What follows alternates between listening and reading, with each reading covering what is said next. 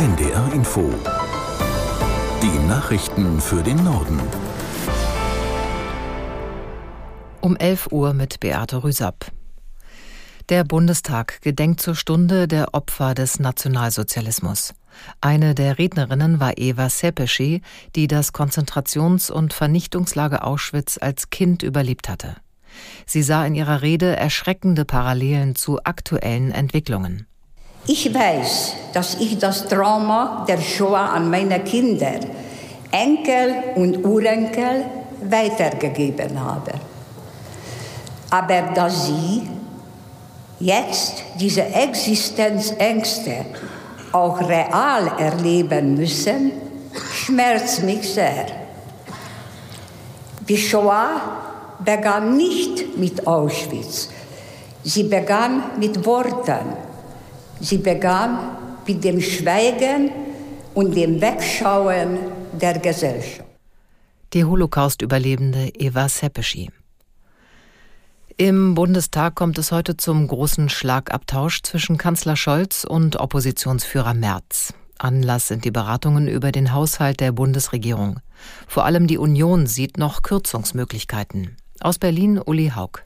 CDU-Finanzpolitiker Mittelberg sieht im Haushalt 2024 durchaus Spielraum für mehr Investitionen.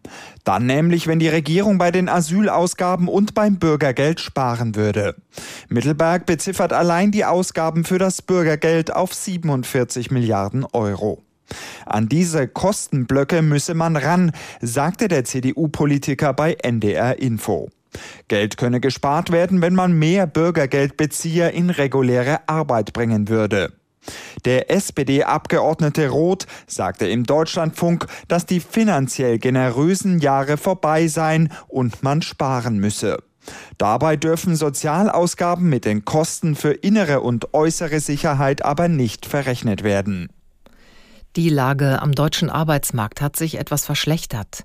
Im Januar waren bundesweit 2.805.000 Menschen ohne Job. Das sind 169.000 mehr als im Dezember. Aus Nürnberg Wolfram Welzer. Die Arbeitslosenquote stieg von 5,7 auf 6,1 Prozent. Trotz des Anstiegs zeigt sich die Chefin der Bundesagentur für Arbeit, Andrea Nahles, noch zufrieden. Denn die Zunahme der Arbeitslosigkeit hat nach ihrer Einschätzung nur jahreszeitliche Gründe. Der Anstieg sei sogar etwas geringer ausgefallen als für einen Januar üblich. Auch seien Beschäftigung und Arbeitskräftenachfrage konstant, so dass sich der Arbeitsmarkt trotz der anhaltenden Wirtschaftsschwäche stabil zeige, so Nahles. Außerdem sei die Kurzarbeit zuletzt zurückgegangen. Russland hat die Ukraine erneut mit Drohnen und Raketen angegriffen. In zahlreichen Verwaltungsbezirken wurde in der Nacht Luftalarm ausgelöst. Die ukrainische Armee erklärte, Russland habe 20 Angriffsdrohnen und drei ballistische Raketen abgefeuert. Einen Teil der Geschosse habe man abwehren können. Nach Angaben örtlicher Behörden wurden insgesamt vier Menschen verletzt. Russland hat die Angriffe mit Drohnen und Raketen seit dem Jahreswechsel verstärkt. Der ukrainische Außenminister Kuleba kritisierte kürzlich, der Nachschub mit Luftabwehrraketen aus dem Westen sei unzureichend. Bundesfinanzminister Lindner sieht gute Chancen dafür, dass die neue Anti-Geldwäsche-Behörde der EU in Frankfurt entsteht. Das sagte der FDP-Politiker nach einer Anhörung in Brüssel.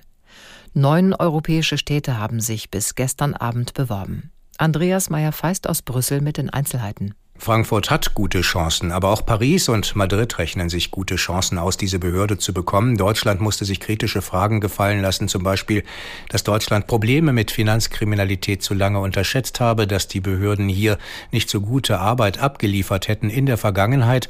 Und Bundesfinanzminister Lindner erklärte, das sei eben auch Vergangenheit, jetzt sei es besser. Die neue EU-Behörde soll Transaktionen aufdecken und stoppen, die Terroristen, Drogen und Menschenhändler in die Hände spielen. Und das Ganze sollen mehrere hundert Beschäftigte leisten, auch in Zusammenarbeit mit dem Zoll und mit Europol. Entschieden werden soll im Februar. Das waren die Nachrichten.